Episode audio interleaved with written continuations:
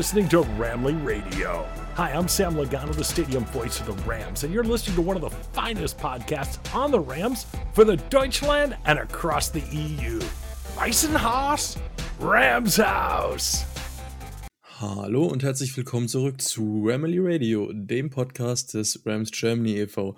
Ja, wir haben äh, ein bisschen was zu besprechen. Es geht heute um das äh, Spiel gegen die Steelers, aber ich bin natürlich nicht alleine.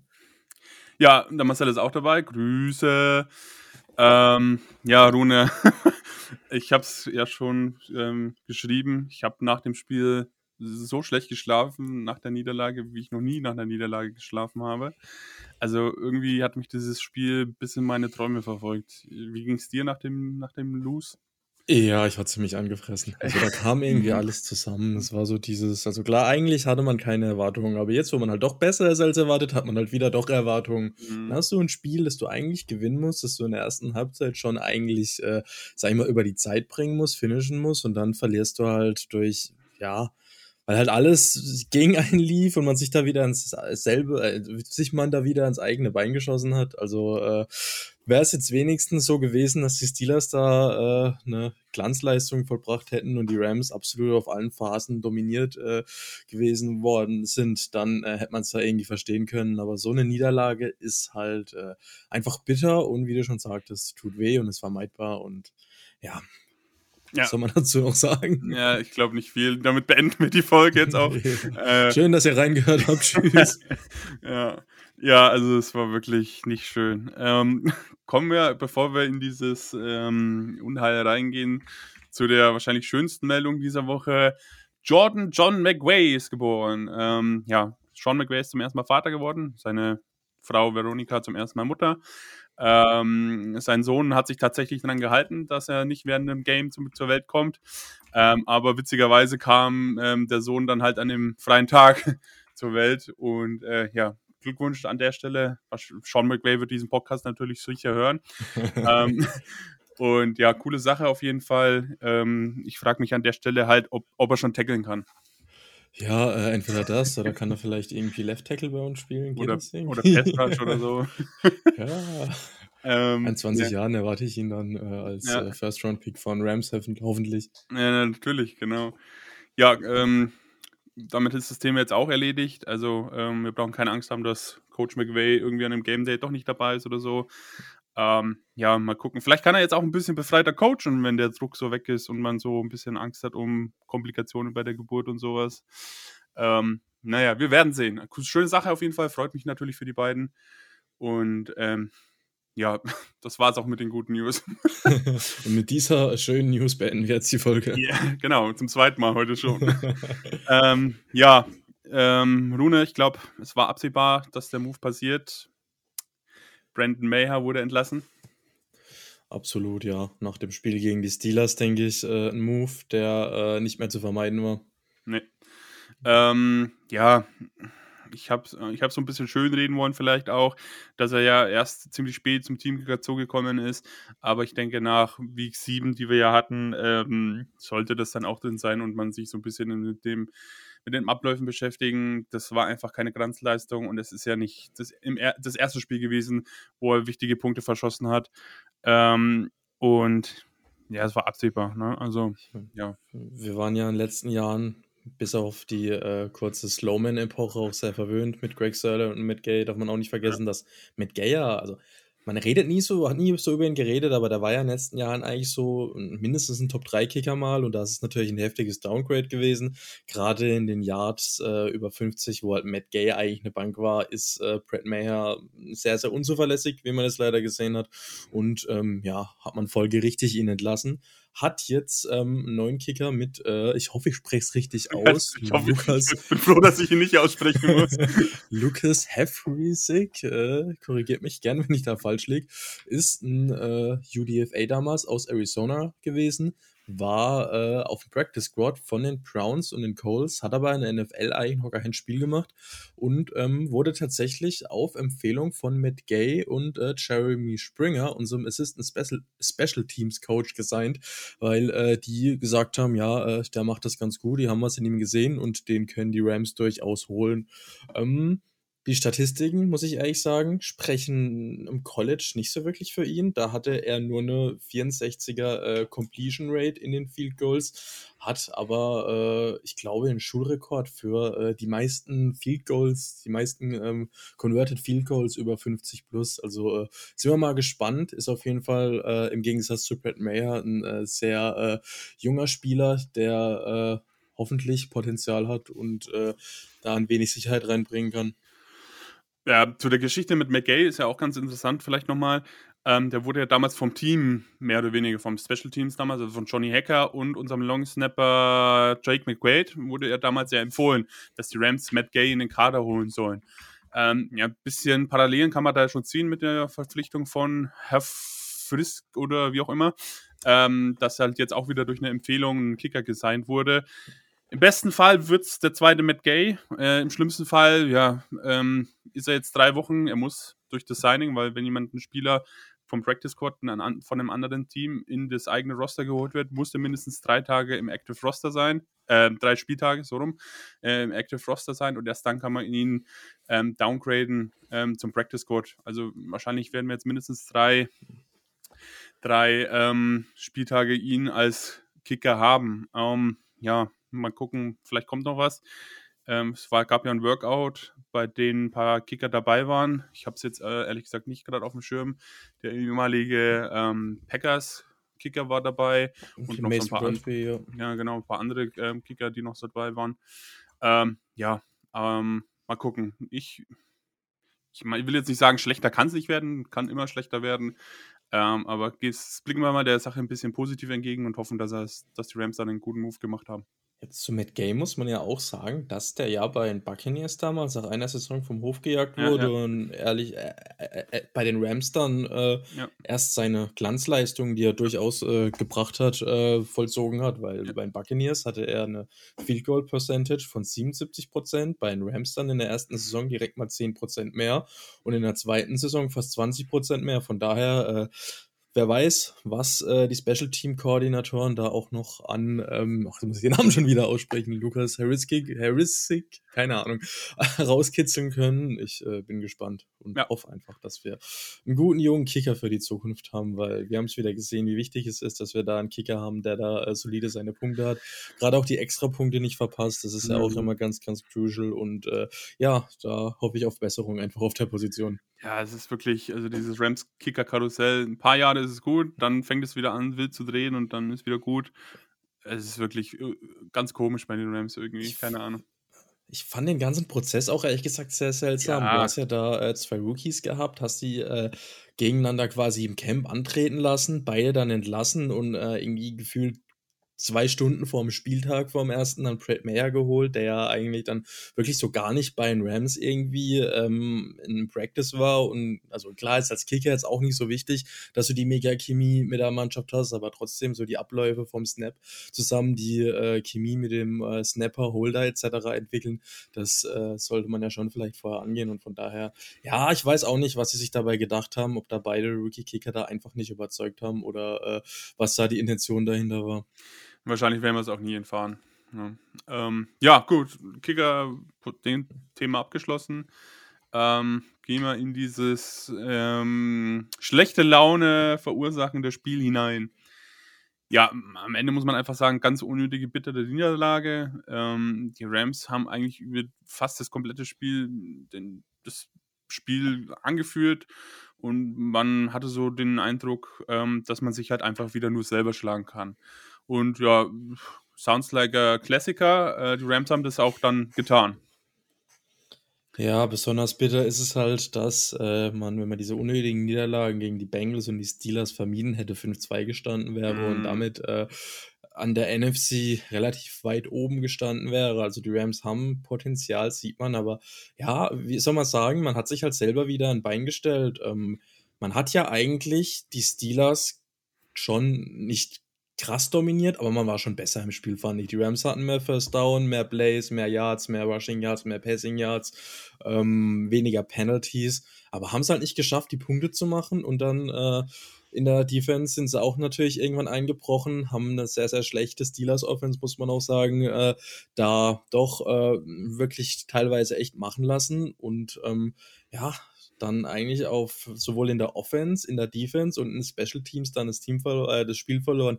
Ich will jetzt gar nicht so weit gehen und irgendwie sagen, ja, das ist nur die Schuld von irgendwie Mayher oder nur der Defense, nur der Offense. Es war einfach, ja, eine Teamleistung, wo sich alle nicht mit rumbekleckert haben.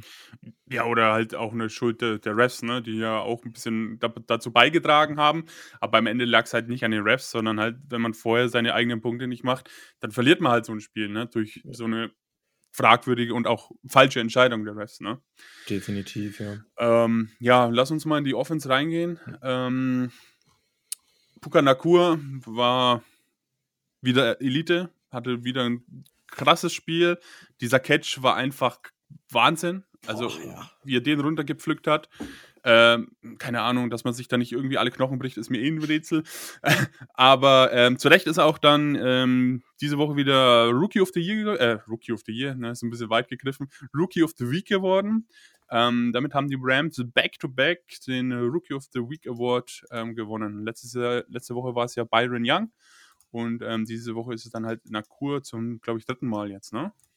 Ja, äh, vier von sieben Awards ging ja tatsächlich an die Rams, die ja äh, dann sind und keine Zukunft haben und äh, keine Draftpicks ja, haben ja, und ja. Äh, die Rookies alle nicht so vielversprechend sind, habe ich mir so sagen lassen. Ja, ja, ja, habe ich auch gehört. Ähm, ja, Rune, sag uns doch mal was über Stafford. Ja, muss ich sagen, ähm, hat mich nicht ganz so überzeugt. Also muss man auch sagen, die Steelers-D-Line, die äh, ist äh, sehr, sehr gut.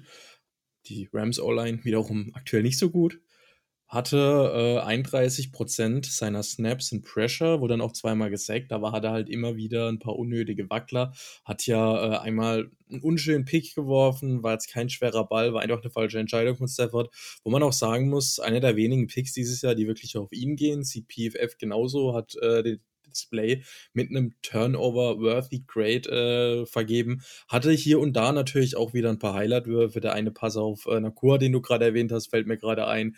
Der äh, Touchdown auf Tutu Edwell, den fand ich auch ziemlich spektakulär, wie er da rausgestrambelt ist und dann äh, mit ähm, den Ball äh, noch da sehr, sehr platziert an ähm, Tutu Edwell angebracht hat.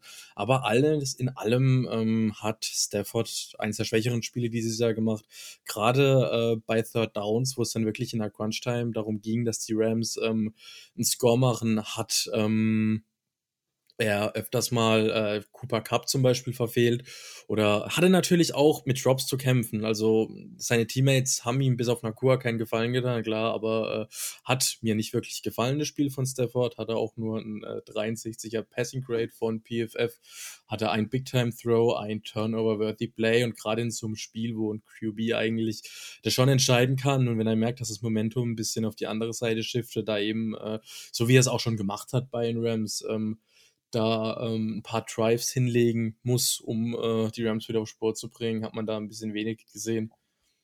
Was man aber dafür auch sagen muss, ähm, die Snaps, die er under Pressure war, äh, fand ich tatsächlich, hat das gar nicht so schlecht gemacht. Also er hatte ja auch hier und da in der letzten ähm, Saison oder in dieser Saison auch Wackler gegen den Druck, aber äh, in dem Spiel hat er, äh, finde ich, das doch ganz gut gemacht wenn der Ball dann natürlich angekommen ist.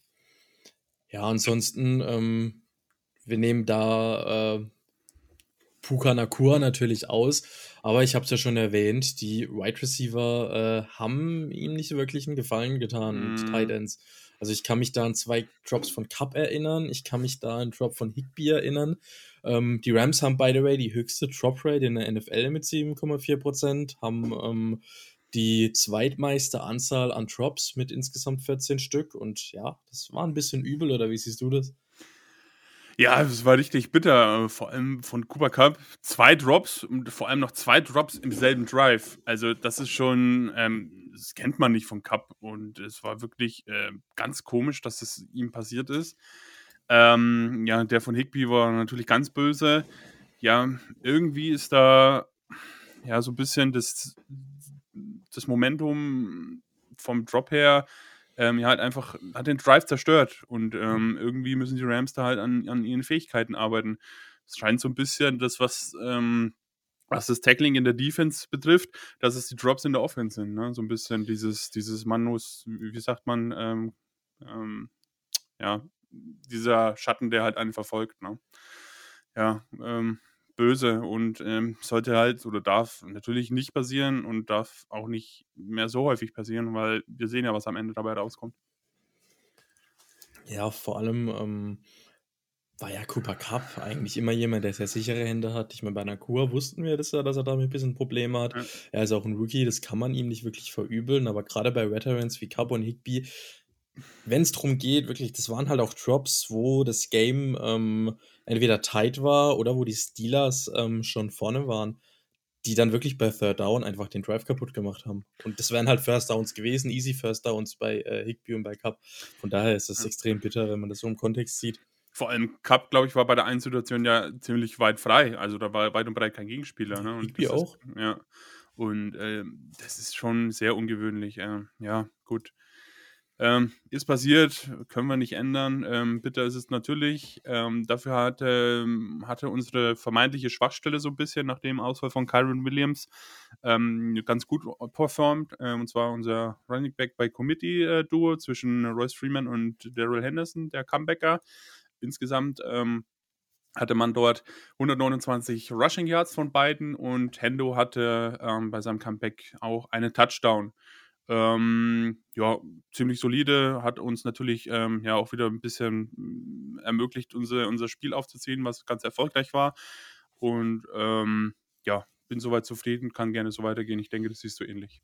Ja, definitiv. Also über 100 Rushing Yards, ein Rushing Touchdown, ähm, ein Average über äh, 4 Yard per Carry.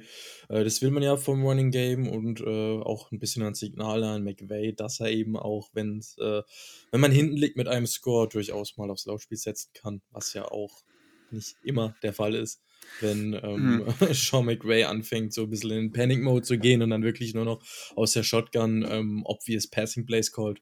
Ja, das stimmt. Ähm, du hast es schon ein bisschen angesprochen. O-Line war nicht so gut. Ähm, Passblocking war ein absolutes Problem. Ähm, Alaric Jackson mit 29,1 Passblock-Rate. Ähm, sechs Pressures zugelassen, einen, einen dadurch durch TJ Watt. Gut, kann man sagen, ja, TJ Watt ist natürlich jetzt auch keine Laufkundschaft und Alaric Jackson ist jetzt auch nicht der äh, First ähm, Left Tackle. Aber ja, insgesamt sind die Werte halt trotzdem mm, nicht so gut. Ähm, ja, Dotson, der ehemalige Steelers-Spieler, hatte wieder ein gutes Spiel. Ich glaube, mittlerweile kann man sagen, der hat sich jetzt seinen Platz auf Right Guard er erkämpft. Und der Trade, den man damals gemacht hat, war absolut super und ähm, hat sich gelohnt, da in, zu investieren. Ähm, ja, Lune, sag, willst du noch was zu sagen zu O-Line? Ja, also Dodson, wie du schon gesagt hast, hat ein sehr, sehr gutes Spiel gemacht, hat äh, nur einen Pressure erlaubt, ähm, Alaric Jackson wiederum sehr, sehr rahmenschwarzen Tag gehabt, war äh, für die Hälfte der Presses verantwortlich. Und ich glaube, die Rams werden, wir hatten es ja vor der Aufnahme schon drüber, in naher Zukunft nicht drum rumkommen, äh, die Suche nach einem Franchise Left Tackle zu intensivieren, dass du da wieder an die Kategorie Whitworth zumindest mal rankommst. Und äh, dann gerade wenn du Matchups hast gegen TJ Watt in dem Fall, gegen Nick Bosa und äh, wie sie alle heißen, da Left Tackle hast, der die einfach vielleicht nicht dominieren, aber der denen das, äh, die Stirn bieten kann. Und ja. ähm, was man aber auch dazu sagen muss, die ähm, 95% der Pressures, die kamen in True Pass Sets, also in Sets, wo eigentlich schon klar war, dass äh, die Offense passt und das ist wiederum so ein Punkt, wo man sagen kann, dass es auch ein Stück weit an äh, McVay äh, angekreidet werden könnte. Ähm, wir hatten es ja vorhin schon ein bisschen angeschnitten. Es ist oft so, dass gerade wenn die Rams hinten liegen, ähm, auch bei First und Second Down, die Rams eben wirklich obvious dem Gegner signalisieren, dass sie passen. Und zwar, äh, dass einerseits wenig gelaufen wird und andererseits, wenn gepasst wird, auch oft, oft natürlich in Empty gepasst wird oder äh, in der Shotgun, wo ähm, man vielleicht drüber nachdenken könnte, A, wieder mehr äh, aufs Running Game zurückzugreifen, gerade wenn man entweder vorne liegt oder nur mit einem Score hinten, oder dass man ich weiß, Matthew Stafford mag es nicht so gern, aber doch das ein oder andere Play-Action-Konzept eventuell ähm, mehr implementiert, dass man da ein bisschen Druck von der O-Line bekommt und vielleicht den Gegner auch äh, eben durch erfolgreich ausgeführtes Play-Action ein bisschen auf die falsche Fährte äh, ja, ähm, blocken kann. Also, wie gesagt, natürlich die O-Line ist nicht Elite, aber McVay ähm, hat äh, da definitiv ein bisschen Mitschuld dran in manchen ja. Spielen. Und es ist nicht die ganze Saison so, aber gerade in so Spielen wie jetzt zum Beispiel gegen die ähm, Bengals oder äh, gegen die Steelers jetzt, wo man merkt oder wo er das Gefühl hat, dass die Spiele ihm entgleiten, habe ich doch oft das Gefühl, dass er da einfach ein bisschen zu äh, aggressiv die Plays callt. Ja, oder teilweise auch zu eintönig, finde ich. Ne? Ähm, und das ist dann halt auch ausschaubar, was dann jetzt kommen wird wieder. Ähm, ja, ich habe keine Idee, woran es liegen kann. Hast du oder was, was man vielleicht irgendwie oder woran es liegen kann? Kann ich Schwer, dir auch ne? nicht sagen. Ja. Also, was ich mitbekommen habe, dass Stafford eben Play-Action nicht so gern mag, weil äh, er anders, also wenn er an Sender ist, ähm, ja, den Rücken zur Defense äh, kurz drehen muss bei der Rückwärtsbewegung und das eben nicht mag, habe ich mal gelesen. Ich weiß nicht, ob es stimmt, aber äh, ansonsten Vielleicht, weil er irgendwie immer noch der Welt so ein bisschen beweisen will, dass er es nicht braucht, weil er jetzt mit Stafford einen QB hat, der eben auch wirklich selber die Mannschaft tragen kann und auch äh, wirklich konstant aus der Shotgun gut performen kann, was ja mit Jared Goff nicht immer der Fall war, aber äh, warum das so ist, wie es ist, kann ich auch nicht sagen und ich glaube, da sind wir auch einfach ein bisschen ja. so weit weg von dem Ganzen.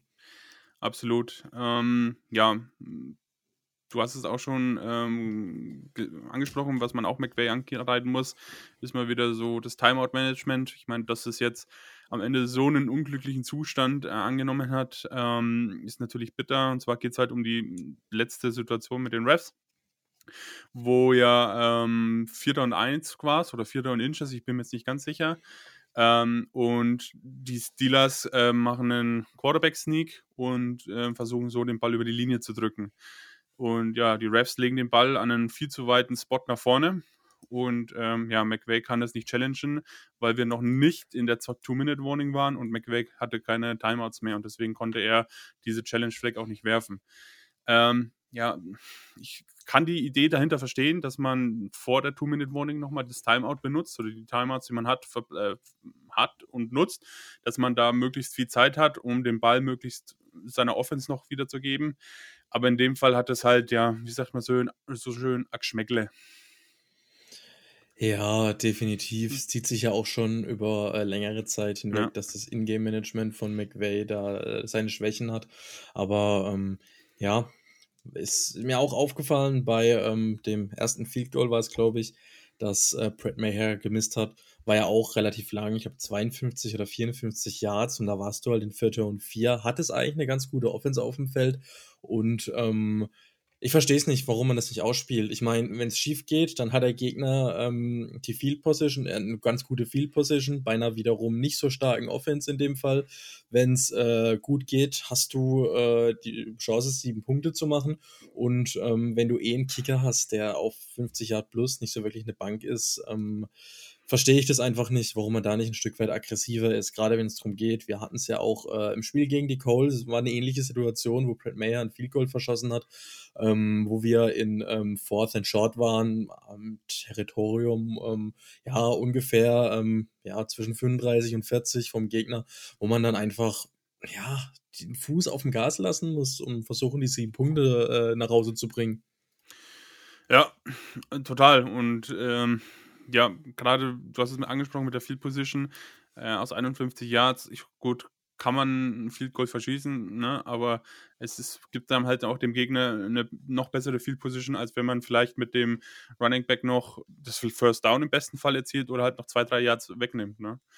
Ähm, ja, es ist halt einfach, wenn man das so anschaut, auf Dauer ist es halt echt ziemlich frustrierend. Und dann geht man halt auch mit so einem schlechten Gefühl und mit einer schlechten Laune ins Bett, kann nachts pennen und ja, irgendwie nimmt mich das irgendwie diese Saison mehr mit, als ich erwartet hatte. Ähm, und ja, ist halt einfach frustrierend. Ähm, weil ich glaube, es liegt halt wirklich an der, an der, an der, an, an der Offense, dass wir halt solche Spiele gerade nicht gewinnen können, weil die Defense und außer du möchtest noch was zu der Offense ergänzen, ähm, würde ich dann zur Defense kommen. Ja, okay. Ähm, die Defense, klar, muss man einfach zustehen, haben 24 Punkte eingeschenkt bekommen. Die andere Seite des Blattes ist allerdings auch, dass die Defense halt immer ziemlich lange auf dem Feld ist. Spieler werden müde, ähm, Spieler machen Fehler aufgrund dessen, dass sie müde werden. Und ähm, dann passieren halt auch solche Fehler und Flaggen und Fouls, ähm, die dazu führen, dass ähm, ja, die Offense des Gegners bessere Field Position hat und am Ende halt dann auch Punkte macht. Ne? Ähm, die Offense muss es schaffen, also die Rams Offense muss es schaffen, der Defense Zeit zum Ausruhen zu geben. Ne? Ähm, du hast mit Beginn der ersten Halbzeit den Ball und haust dann so eine Interception gleich rein. Ja, und es ist halt, ja, ich würde nicht sagen, dass die Defense an, diesem, an dieser Niederlage schuld ist. Und klar, sie hatte schon bessere Spieltage, aber der Defense hier jetzt die komplette Schuld zu geben, finde ich nicht so gut. Ja, wir müssen ja auch dazu sagen, ich kann mich da nur wiederholen, die Defense ist äh, ganz klar, ein, ja, in dem Übergangsjahr, die Offense auch ein bisschen, aber in der Defense, da hat man nicht mehr das Talentlevel, das man hatte vor noch äh, ein, zwei Jahren, wo Jalen Ramsey, Bobby Wagner, Von Miller, Leonard Floyd etc. noch in der Defense waren. Das sind zum Großteil unerfahrene Spieler, die wie zum Beispiel Michael Heugt out of position spielen und da muss von der Offense auch ein Stück weit bisschen mehr Unterstützung kommen, dass äh, man eben, wie du gesagt hast, die Defense entlastet und die ähm, gegnerischen Offenses die Schwachstellen von der Defense nicht so krass exposen können. Ja. Äh, absolut, weil du es gerade angesprochen hast, Michael Höcht, zwei Sacks hatte der. Ähm, einer Sack war davon sogar, als Aaron Donald vom Feld war. Also man kann jetzt nicht so vom AD-Effekt sprechen. Ähm, ich glaube, ich glaube, der Broadcast hat sogar gesagt, er hat die, er hat die Kritik gehört und hat dann gleich mal zwei Sacks ausgepackt. Ähm, ich glaube, es war auch so wieder einmal, dass ein Coverage war, aber ja, ist am Ende dann auch egal. Ähm, aber ja, sowas brauchen wir. Wir brauchen Sex, wir brauchen Turnovers. Und was wir halt nicht brauchen, und es tut mir leid, ähm, ist halt einfach Derrick, ähm, Darren Kendrick mit seinen unnötigen Strafen. Ja, das ist äh, tatsächlich nicht das erste Mal, dass es vorkam. Gegen die 49ers war es ja auch äh, ein ähm, großes Problem, dass er die Gegner da ja wieder im Momentum gehalten hat. Und ähm, das sind auch oft wirklich Situationen nah an der Red Zone und der Endzone, die den Rams halt wiederum auf der Defense die Drives killen, beziehungsweise die Drives der Gegner am Leben halten. Gerade bei Third Down, wenn eigentlich ein Miss äh, von einem anderen Spieler geforst wird oder auch von ihm und dann da eine Strafe erzeugt wird. Es ist halt ultra bitter, wenn du durch sowas wieder äh, drei Downs verteidigen musst. Und ja. Ähm, ja, das ist ein Thema, wo Coaching definitiv arbeiten muss. Ja, ich weiß nicht, ob da viel noch Coaching ausmacht. Ich meine, der ist jetzt auch im zweiten Jahr, sollte es eigentlich besser wissen, ne, dass da letzte Woche dann dieses mit dem, wo er verhaftet wurde und im Haft war, äh, noch dazu kommt. Ja, hat jetzt aus sportlicher Sicht erstmal wenig damit zu tun. Aber es sind halt einfach so ein paar Faktoren, die dann halt auf ihn noch ein schlechteres Bild werfen, als es aus sportlicher Sicht ohnehin schon ist. Ähm, ja, Kobe Durant hatte jetzt auch nicht so einen guten Tag, beziehungsweise allgemein die Cornerbacks hatten einen gebrauchten Tag. Witherspoon, der hat 70 Yards zugelassen gegen sein ehemaliges Team, von dem man ja eigentlich hm, ziemlich gut überzeugt war, also der auch wirklich gute Spiele hatte. Kobe Durant hat 53 Yards zugelassen. Ähm, Darren Kendrick 67 hatte einen PFF-Grade von 30,6 hm. und ja, so zieht sich das dann halt wie so ein roter Faden durch und dann machst du eine ja nicht ganz so gute Offense des Steelers als zu einer guten und bekommst halt am Ende trotzdem 24 Punkte eingeschenkt. Ja, das ist halt das Traurige, dass die Steelers Offense ja eigentlich ähm, mit Kenny Pickett äh, und dem relativ ja, schwachen Playcalling von Offensive Coordinator Matt Canada nicht äh, auf dem Level ist, wo man jetzt sagen kann, dass die äh, Defensive Backs da großartig exposed werden sollen. Ich meine, klar, George Pickens, ähm, Allen Robinson, Deontay Johnson sind keine schlechten Receiver, aber ähm, wie du sagtest, die Cornerbacks haben trotzdem gebrauchten Tag gehabt gerade von Kobe Durant hätte ich mir vor der Saison mhm. eigentlich ein bisschen mehr erhofft, weil der hat mir gefallen als Rookie. Akello Witherspoon hat jetzt auch mal ein schlechtes Spiel, hatte für die Spiele davor immer sehr, sehr gut performt. Und ähm, ja, das äh, hat den Steelers da natürlich in die Karten gespielt. Und ja, klar, Kenny, äh, Kenny Pickett als noch relativ unerfahrenen Quarterback immer wieder einfache Targets gegeben. Mhm. Ähm, hatten immer wieder gut Separation, die Receiver der Steelers, und äh, deswegen kam die Defense auch nicht vom Feld. Besonders bitter war natürlich auch, dass ähm, Allen Robinson dann den entscheidenden Pass gefangen hat. Ich glaube zum vierten und noch irgendwas, ne, im, im, im vierten, Qu äh, vierten Quarter, ähm, den man ja vorher noch getradet hat zu den Steelers. Ähm, ja, äh, oder entlassen hat, glaube ich. Ich weiß es gar nicht mehr. Ist schon so lange her, so viel passiert. Ähm, ja, also alles im Allen war das halt einfach nicht so schönes Game. Ähm, ich habe es vorhin schon angesprochen, das, was das Offense-Problem ist mit der, mit der, mit den ähm, Cat, äh, Drops, ist halt auf der Defense-Seite die Tackles, die gemisst werden. Äh, insgesamt hat man zwölf Tackles gemisst und ja, das zieht sich halt auch schon seit gefühlt zwei Jahren, drei Jahren durch die, durch die Defense. Und ähm, ja, keiner weiß, woran es liegt. Oder vielleicht wissen, wissen sie es, aber man kann es irgendwie nicht abstellen. Ja, also das sind halt 30 Prozent, die ähm, getackelt wurden und äh, 30 Prozent der Tackles, die gemisst wurden. Mhm. Und das ist einfach zu viel. Ja. Was man dafür sagen muss, ähm, unsere Linebacker, gerade in Coverage, würde ich da fast schon ein bisschen ausklammern. Die haben zwar auch hier und da einen Tackle gemisst, aber ich, ja, ich kann gerade die Statistiken anschauen. Ähm, Roseboom hat eins gemisst, Ernest Jones hat äh, eins gemisst und ähm, ja, die machen es eigentlich ganz gut, würde ich sagen. Ähm, mhm. Ich habe da heute auch eine Statistik gelesen. Die sind auch in Coverage beide in Top 10, was Passer-Rating ähm, allowed gegen sich angeht. Also muss ich definitiv ausklammern, was lange eine Schwäche von uns war, dass wir über die Mitte mit den Linebackern nicht verteidigen konnten, ist jetzt wiederum eine Stärke. Aber die Cornerbacks, die wir früher, äh, beziehungsweise wo wir früher doch besseres Play hatten, ist es wiederum eine Schwäche. Also ja, da äh, müssen entweder die Guys, die wir aktuell haben, mal upsteppen oder die Rams noch ein bisschen nachjustieren. Ja. Ähm, gerade Ernest Jones, ne, der ist ja allgemein ein ziemlich starker Spieler und ist ja auch Playcaller. Und ähm, ja, ich meine, dass man, man Tackle misst, ist okay, aber halt, es ist halt die Anzahl und die Häufigkeit. Das ist halt einfach das, was auf Dauer halt nicht gehen kann. Ja, ähm, willst du noch was sagen zur Defense, Lune?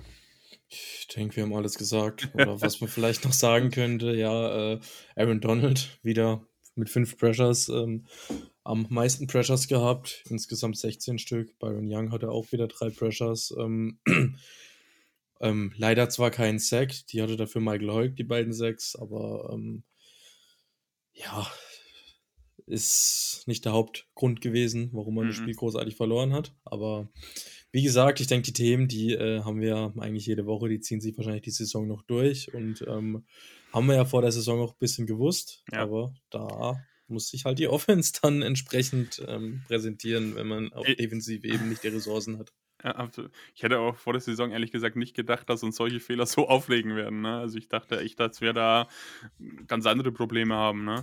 Ähm, ja, ist halt echt ähm, schade. Beziehungsweise, ähm, ja, anders als gedacht halt. Am Ende muss man trotzdem sagen, wir haben ein gutes Team soweit aufgestellt. Ähm, ich glaube, die Rookies, die, die spielen regelmäßig mit denen kann man auch ein Fundament bauen für nächstes Jahr. Und äh, in dem Sinne haben sich die Rams für dieses Jahr halt einfach schon was vorgenommen. Und ähm, ja, jeder Sieg, den man bekommt, ist, ist, ist, super. Aber halt solche Niederlagen, wo man weiß, dass man hätte gegen dieses Team gewinnen können, die sind dann trotzdem umso frustrierender. Darf ja auch nicht vergessen, dass wir nächste Woche gegen die Cowboys spielen, ja. ähm, die ja wiederum so ein bisschen Powerhouse sind in der NFC. Und da wird es deutlich schwerer zu gewinnen als gegen die Steelers oder ja. gegen Cincinnati. Ja, absolut. Da halt so, ich will jetzt nicht sagen einfache, aber dankbarere Matchups nicht ausnutzt, dann ja, wird es schwer, wenn man irgendwie Richtung Playoffs einen Shot wagen will. Wobei die, wobei die Cowboys ja jetzt auch so ein bisschen, ne, sie waren am Anfang ganz gut, sind jetzt, glaube ich, auch ein bisschen eingebrochen. Ne? Also, ja, sie sind nicht unschlagbar, sagen wir es mal so.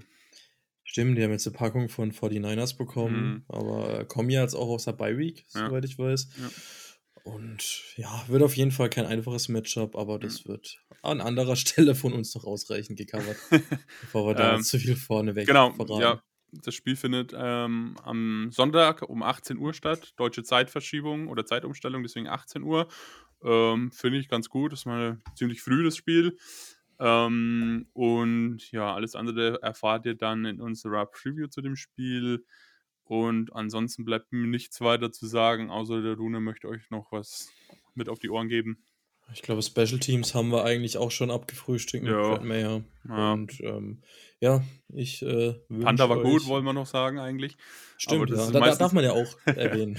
ist aber meistens kein gutes Zeichen, wenn der Panther ja. besonders hervorgehoben wird, dass er gut war. Eigentlich nicht. Das spricht dann nicht so gut äh, fürs Team. Ja, gut. Ansonsten an ähm, freue ich mich an alle, ähm, die wir in zwei Tagen auf unserer Ah, Jahreshauptversammlung sehen am 28. in Frankfurt, falls da jemand von euch sich noch spontan dazu entschließen möchte, vorbeizukommen. Ähm, alle Infos gingen an die Mitglieder per Mail raus und stehen im Discord-Server Mitgliederbereich. Würde mich natürlich freuen, da den einen oder anderen von euch zu sehen. Wir haben auch Vorstandswahlen, also falls ihr uns vom Hof jagen wollt, ist das eine einmalige Chance. Brennt Spaß, aber nieder. ansonsten äh, auch noch viel Spaß an alle, die eine Woche später in Frankfurt sind. Ähm, wir werden da definitiv auch da sein, uns treffen. Ähm, wann, Ja, ich- wie, sagen wir noch Bescheid. Ja, denke ich auch. Jo. Gut, machen wir einen Deckel drauf. Vielen Dank fürs Zuhören. Wir hören uns beim nächsten Mal. Tschüss. Ciao.